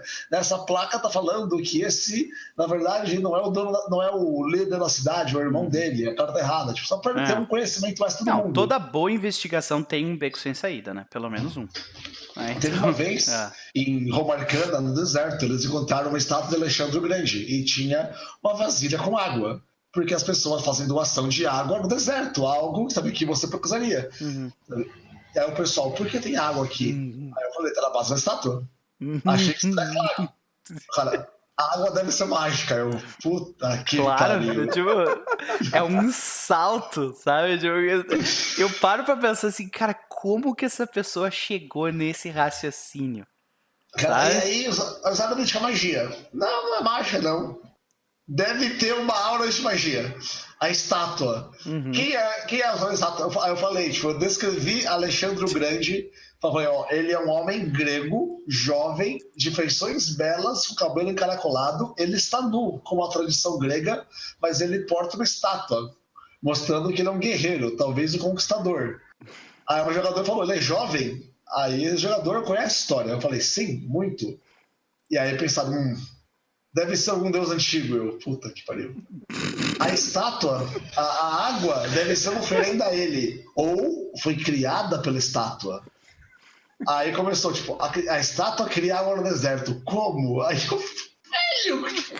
Ficaram. Até que o jogador falou: Eu crio coragem e bebo água. Eu, é refrescante. É desenho, água. Aí eles, ah, vai se foder, meu. Mas eu só queria colocar, sabe, que os, a, era um pouco do mundo. Os é um... viajantes deixam oferendas de Sim. água para Alexandre Grande. É um aspecto cultural do mundo, é uma coisa interessante. É, uma, tipo, é riqueza de detalhes, né? Eu pensei exatamente igual, cara. Só que, velho, eles se prenderam ao Chopper, que era o assassino esse de 5 anos atrás de Sandpoint, velho, de um jeito que, não, é o Chopper agora, sabe? tipo, cara, foi bizarro, velho. Então, como é que foi, como é que é a tua experiência com isso, cara? Ah, eu devo ter vários casos para contar. Eu lembro algum específico. Mas o que eu normalmente faço em, quando eu jogo Pathfinder, principalmente, é rola um roll de alguma coisa, rola um roll de conhecimento alguma coisa. Olha, você acha que isso é só isso, sabe? Eu, às vezes eu faço isso simplesmente, sabe? No caso do Alexandre. Rola um roll de história, rola um roll de, sei lá. Acho que história, provavelmente. Olha, você acha que é uma estátua de Alexandre o Grande. Uhum. Rola um roll de geografia. Olha, você acha que as pessoas fazem isso aqui. É. Às vezes, quando, quando, eu tenho uma coisa na cabeça, os jogadores têm outra, eu faço eles rolarem alguma coisa e você consigo dar uma dica pra ele do que eu tô pensando. É, no teu caso ainda às vezes é um pouco pior, até porque os teus jogadores não conseguem te ver, né? Eles Sim. te escutam só. Problema que é segurando a risada, né? Você assim. É, exatamente. Aí tu tem que ficar com uma poker face, assim, não. Tipo, não, beleza, ok. Uhum. Sabe? Só que eu, eu jogo com câmera, então quando eles começam a conjecturar os negócios muito retardados, eu começo a rir. Sabe? E daí eles, tá, mas não deve ser isso. Ficou me olhando e falando coisa diferente até, tipo, a minha cara mudar, sabe? Só que quando tá exagerado, eles meio que notam, assim. Quando, quando eles já estão, tipo, muito tempo conjecturando, eles olham pra mim assim, tá, a gente tá viajando. É, sei, tá. Quando é uma, é uma aventura de investigação que eu tenho liberdade pra... eu sempre gosto de deixar o que eles quiserem fazer de uma maneira levar pra parte certa, sabe? Uhum. Então, eu deixaria eles tentarem seguir essa pista, chegarem numa velhinha que, ah, uhum. ah, meu neto foi morto por esse homem, mas... Ah, Sim. Qualquer coisa assim, sabe? Ela contaria algo para eles que levaria eles, de certa forma, a nova pista, mas... Então, essa, essa assim. situação até não foi um problema, eles estavam no trilho. Só que eles, eles foram adicionando todos os detalhes sobre o mundo que eu tava descrevendo e, e tentando, tipo, tentando, entendeu? Fazer um grande plano na cabeça deles que aquilo tudo tava conectado. Sabe? Cara, eu acho bacana? É o ponto de começar uma campanha de Illuminati, velho. Sim. Sim. A verdade está lá fora, sabe? Tipo. É. É complicado, cara. Eu, eu achei muito engraçado. Eu dei muita risada ontem. Eles, tipo, se perdendo nas conjecturas. Não, mas não pode ser isso por causa daquilo. E daí, às vezes, que nem o Tomate falou, um jogador não lembra de uma coisa, mas o outro lembra. Daí os dois já começam um falar um troço errado do outro, já e, sabe? Cara, foi, foi, foi interessante ver isso. Mas é. tem, acho que tem muito do perfil do jogador, né? Tem jogador que é obcecado por casca unificado. Nesse caso, você pode ver no chat uhum. que eu falei pro jogador meu, foi o Reikashi. Aí o cara falou, ah, o Reikashi. Porque esse Reikashi é jogador nosso. Porque o cara é obcecado por, tipo, achar o segredo das coisas. Sim, Se ninguém fala com ele, cara, vamos logo, pelo amor de Deus. Sim. Ele não para. Ele eu fez tenho... um mago em GURPS que ele só tinha magia, identificar. Ele tinha identificar magia, terra, fogo, água, vento, pessoa, planta. Então ele parava, é planta, não, é pessoa, não, é fogo, não, tipo, hum. porque ele queria achar tudo, tipo. Ele com um livro aberto, tipo, fazendo um checklist, assim, né? Não é isso, não é isso, não é aquilo. Cara, só olha com os teus olhos e escuta o que eu tô te falando, talvez tu, né? Não, mas não pode ser. Ele não tinha identificar subtexto. Isso. É. Esse é o poder de nível 9, tá? Difícil para alguns.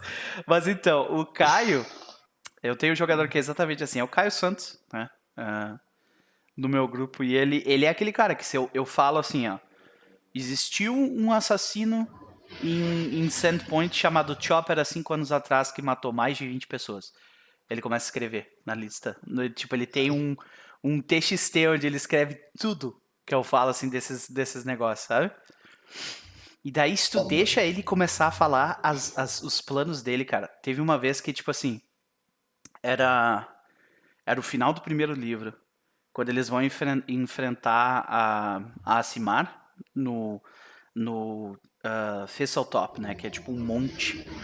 Uh, ele achou que tinha, tipo, Mind Flayer junto porque ele viu a silhueta de um povo no mar, sabe? Tipo, cara, não, eu só queria mostrar que tinha bicho perigoso embaixo d'água, sabe? Só isso. tipo, um troço é absurdo, Só velho. um dia eu mestrar GURPS Illuminati, eu quero chamar esse cara, velho. Ele, cara, ele, é, é muito bom, velho. Vai ser muito bom. Caio Santos, pode convidar, velho. Ai, ai. Não, se tu quiser, assim, ó, se tu quiser não pensar numa plot e só dá oportunidade para ele ficar conjecturando, velho, que tu já vai ter 15 plots diferentes, tá ligado? Foi, no final foi o priorado de Sião, ele que está por trás disso. Isso. É. Beleza, acho que a gente já, já bateu no assunto bastante.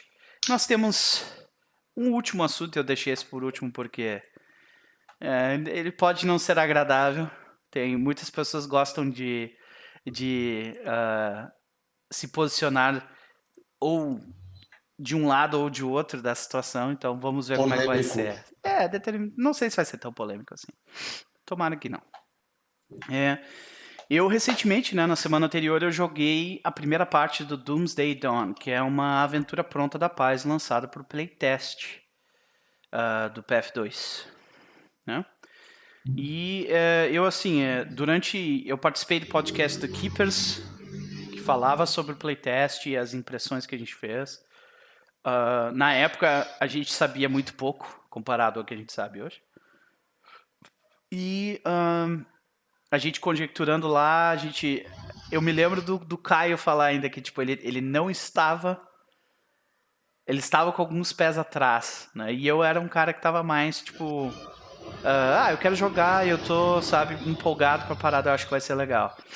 E sai, quando saiu o playtest agora no início de agosto, eu no dia que saiu já li ele, não todo, mas grande parte dele. Na sexta-feira seguinte, acho que foi, o livro saiu na quinta e na sexta-feira eu streamei uh, com os meus uh, companheiros de mesa, a gente fez uma análise, né? Quando durante a stream eu já fui vendo algumas coisas que eu, que eu não curtia tanto. E acabando por concordar com o Caio em muitas das muitas das reclamações que ele tinha, é, tipo, meio que do background, assim, eu, ah, pior, eu não tinha notado isso, de fato é, sabe? E, ah, mas ainda assim eu quis dar uma, uma chance pro, pro sistema, né? mesmo, mesmo ficando com uma impressão ruim depois da análise, assim. O que é estranho, porque na stream eu acho que eu estava, tipo, positivo, assim, mas depois que eu saí da stream, eu, bah, eu não achei tão legal. Deixou um gosto ruim? É. Posso, eu, eu, posso dizer que uma das razões de eu não fazer stream desse jogo é pra não falar mal do jogo, sabe? Uhum. Porque eu particularmente gosto da Paizo bastante.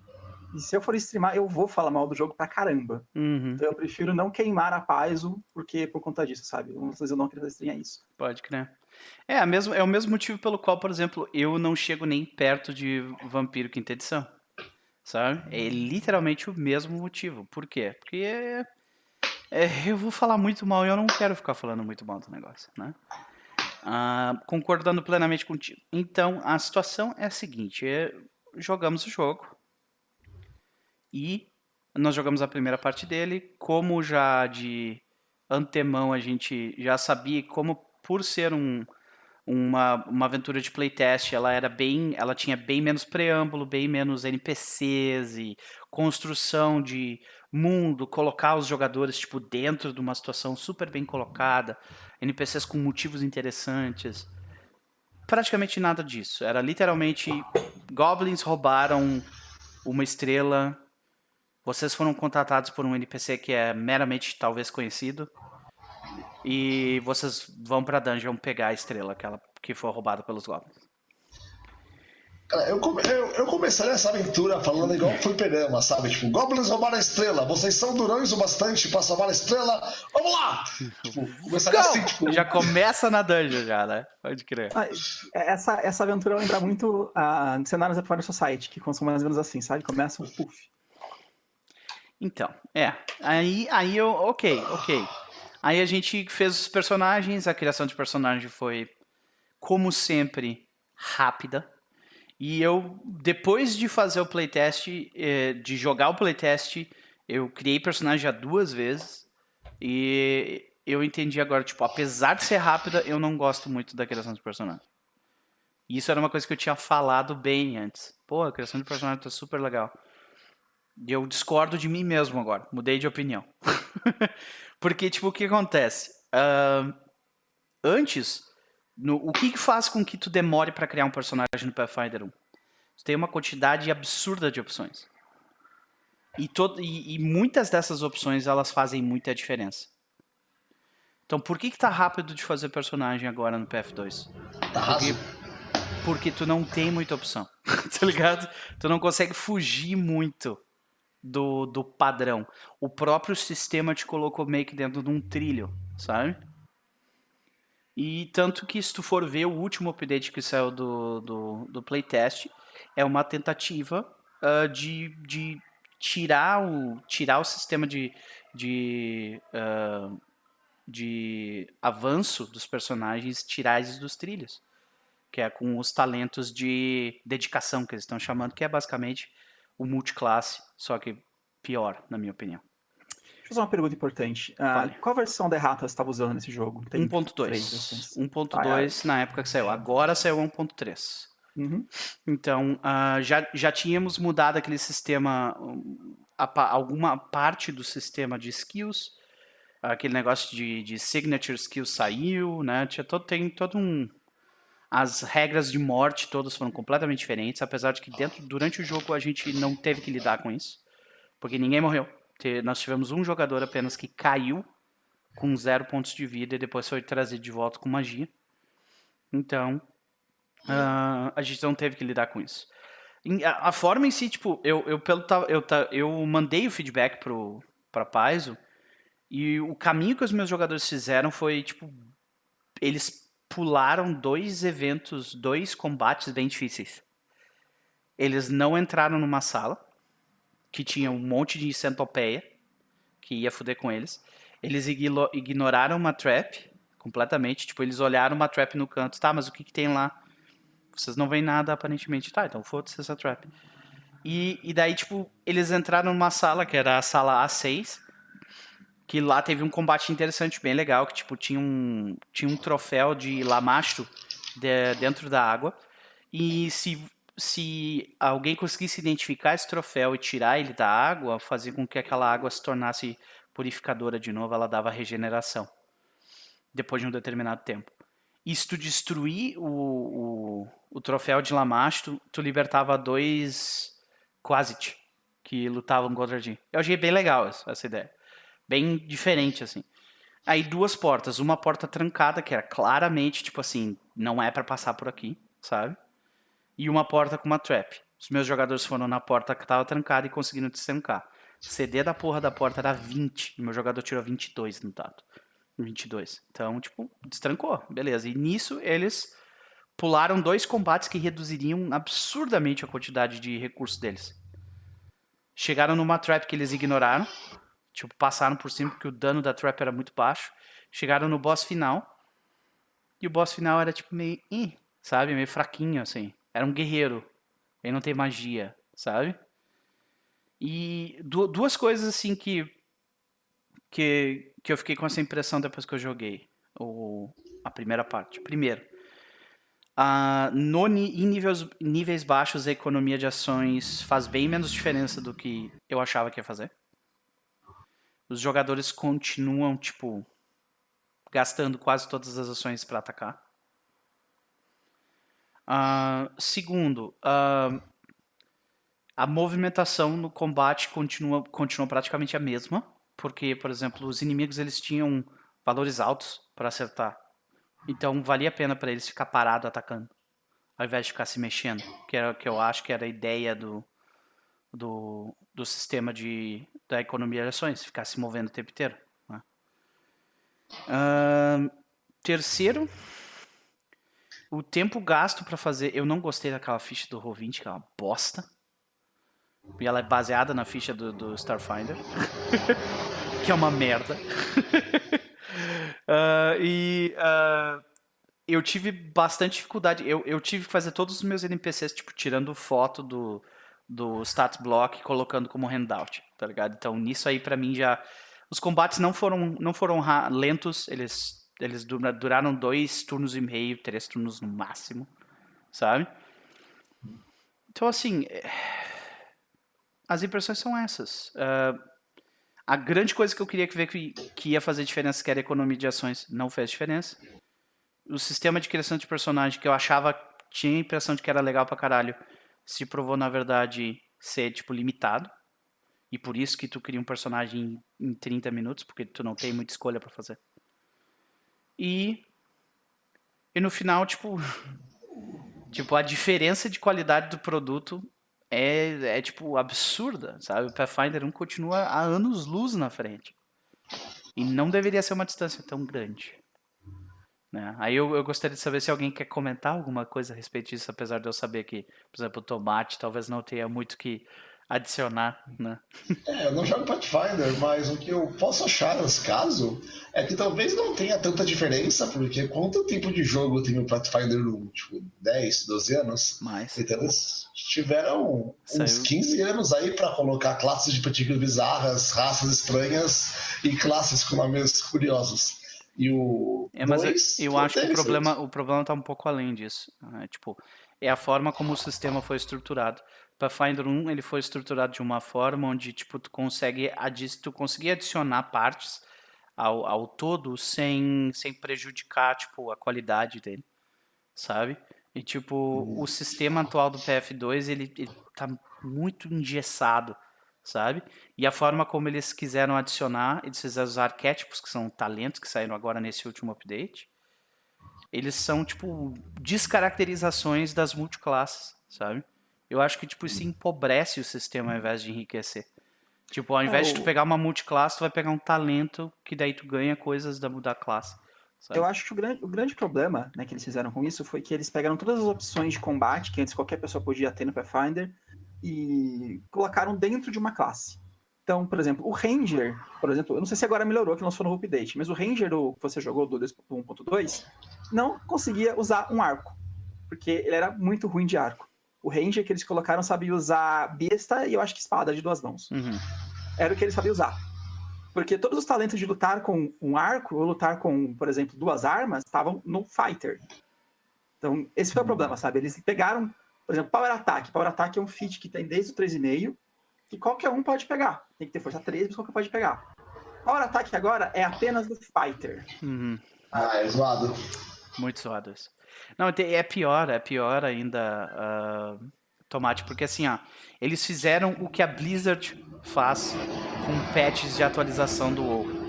Eles, eh, toda vez que tem uma expansão nova no WoW, o que eles fazem? Tu tem o teu personagem, e daí tu tem as magias que tu ganha por por tu, tu ser um personagem de classe X, tá ligado? Uhum. Isso eles chamam de baseline, né? Tu tem ali as magias baseline. Eles, toda vez que lançam uma expansão, os desenvolvedores do jogo, eles pegam as magias baseline e transformam em talento. Então tu não tá ganhando opção, tu tá perdendo. tá ligado? Tu Claro. tu- tipo, é, é, é um troço meio complicado, assim. Eu, Então. eu acho isso um retrocesso absurdo. Cara, e o sistema ele é completamente obcecado por ficar fazendo tu escolher talento o tempo inteiro, velho. Tá ligado? É, eu tenho jogadores que não são muito ah, experientes no, no Pathfinder. Eu mesmo também, como narrador, não sou muito experiente. Ah, mas essa é a, é a parte que eles menos gostam do sistema, tá ligado? É ter que ficar escolhendo cla- escolhendo ah, talento. Eles gostam de escolher arquétipo, eles gostam de, tipo, ganhar magia, sabe? Escolher talento pra eles é, tipo, é, é um- é uma coisa matemática, sabe? É que o bom de escolher arquétipo, tipo, por exemplo, na quinta edição, que você põe ali Swashbuckler. Você escolhe aquilo e você vai ganhar automaticamente vários poderes de Swashbuckler. O jogador que não, tem, não sabe combar, combar ele falou, beleza, cara, eu quero correr Dashim. Agora você fica assim, escolhe isso ou isso, isso ou isso. Outro jogador não consegue pensar a longo prazo, porque não é um hobby. Aí o cara chega no nível 10, tem um personagem que não faz nada. É complicado, é complicado mesmo. E, e o pior é, é- é esse efeito que acho que até o Adrian tava, o Adrian tava falando no chat, é que, tipo, coisas que tu deveria, todo mundo deveria fazer, o Caio também falou, agora estão, tipo, ah, travadas atrás de classes, sabe?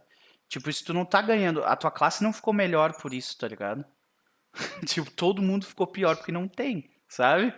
Eu pensei, eu pensei que a Pathfinder 2 seria baseado mais na quinta do D&D, mas pelo visto é baseado na quarta.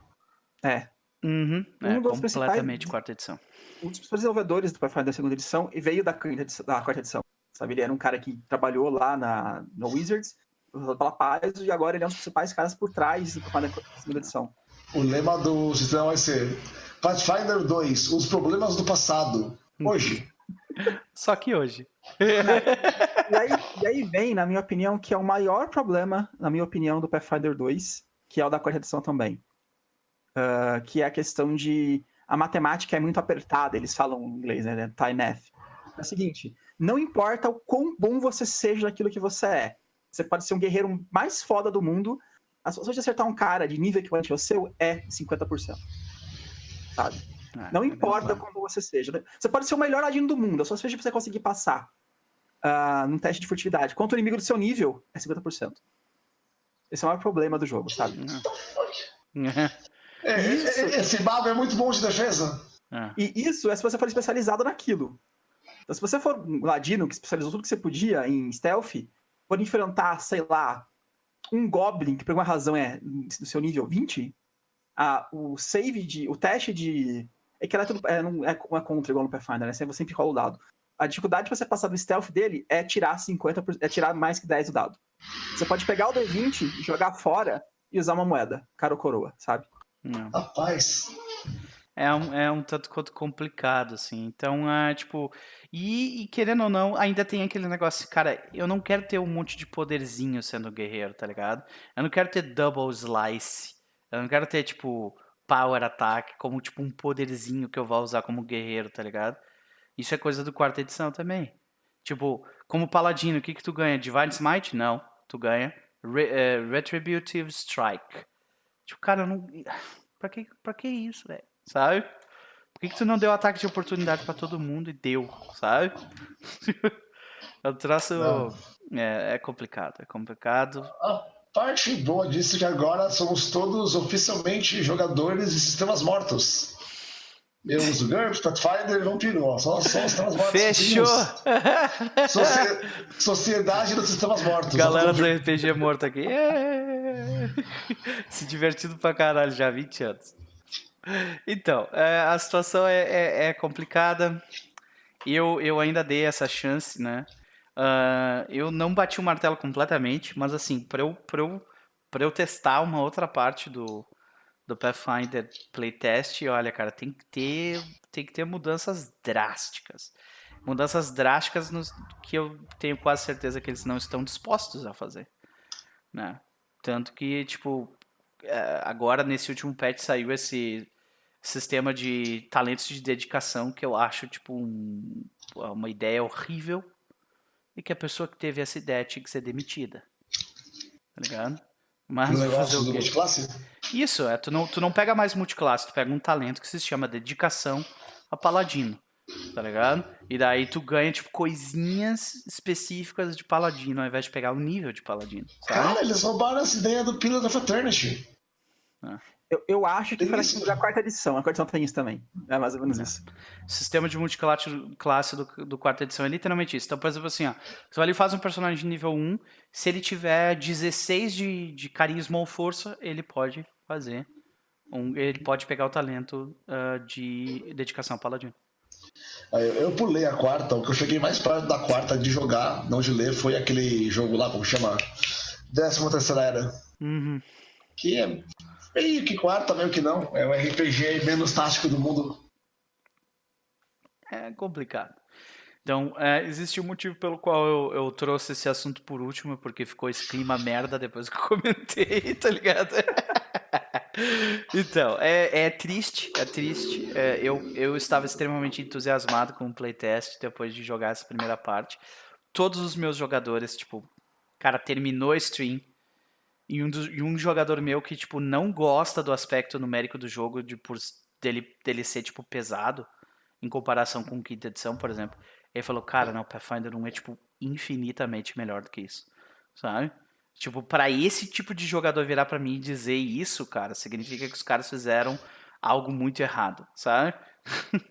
Sabe qual que eu acho que é o principal problema da, do design, do, da uhum. filosofia de design por trás da Pathfinder segunda edição? Uhum. É que, assim, D&D, né, a D&D, terceira edição, Pathfinder e a quinta edição também, eles são um jogo que eles misturam, assim, um tantinho de game, gamificação, né, de gameismo, e um tantinho de simulacionismo. Uhum. Algumas coisas tentam ser simulacionismo, todas eles, foda-se, é ponto de vida, ponto de vida, acabou. Uhum. Só que isso cria um, digamos assim, um sweet spot muito legal. As pessoas gostam dessa coisa meio que misturada. É. Na quarta edição e no Pathfinder eles jogam fora tudo que é de simulacionismo, né, e, puf, é gameismo, ah, enfim, personagem, a dificuldade. A, o bardo conseguir tocar a música, ele tem que falar um DC que é igual a. Que, então, no nível 1, pra você tocar uma música, o DC é tal, no nível 2 é tal, no nível 3 é tal. É. Não importa o nível que você tá, você tem que falar mais de 10 nada pra conseguir passar. Senão você não, não consegue tocar música. Esse é o problema, sabe? Não é o problema, na minha opinião. cara do tomate depois de escutar isso foi melhor. Tipo, é cara de derrota, assim, tipo, caralho, cara. Alguém. Esse, esse é o problema, Tomate. Alguém foi pago para inventar isso aí, tá ligado? Ah, cara, esse é o problema. Eu o GURPS. O GURPS é maravilha. A diferença do GURPS 3 pro GURPS 4 é basicamente ninguém sabe. É, é tipo, entrou uma regra nova, e é isso, porque GURPS é o mesmo sistema, desde o GURPS 1, hum. nos anos 80. Então, eu acho que o Steve Jackson tem vários estagiários. Aí ele, pô, Matar estagiário com arco e flecha é bem fácil. Aí ele lançou o GURPS 2, o arco e flecha agora, uma skill média, não difícil, e tem essa regra nova. Então, o GURPS tem umas transições muito suaves. Você pode ler aventuras de GURPS O cara lança um sistema novo só pra mudar a regra do, do arco, tá ligado?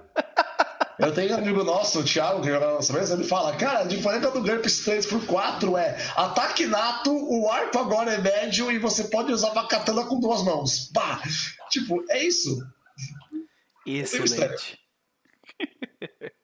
Excelente. Senhoras e senhores, acabamos as pautas por hoje. Vencemos mais, mais uma semana de diário de mesa. Então, vamos, vamos fazer a, a nossa, nossas considerações finais? Vamos? Beleza, então. Deixa eu tirar o óculos só parece que eu tô sério. Então vamos lá. Ficou sério então. É contigo mesmo, senhor Tomate. Onde é que as pessoas podem te encontrar? As pessoas podem me encontrar no youtube.com barra por um punhado de dados traço strings, porque o YouTube me sacaneou, ou também no Facebook buscando por um punhado de dados. Lá também vocês podem ter o um link no meu Discord. No meu Discord, onde ficam jogadores nós, nós ocasionalmente jogamos jogos, não RPG, jogos de computador, e no geral conversamos com quem vier. Nosso grupo é irreverente e estranho, e nossas campanhas geralmente são sangrentas e peculiares. E é isso.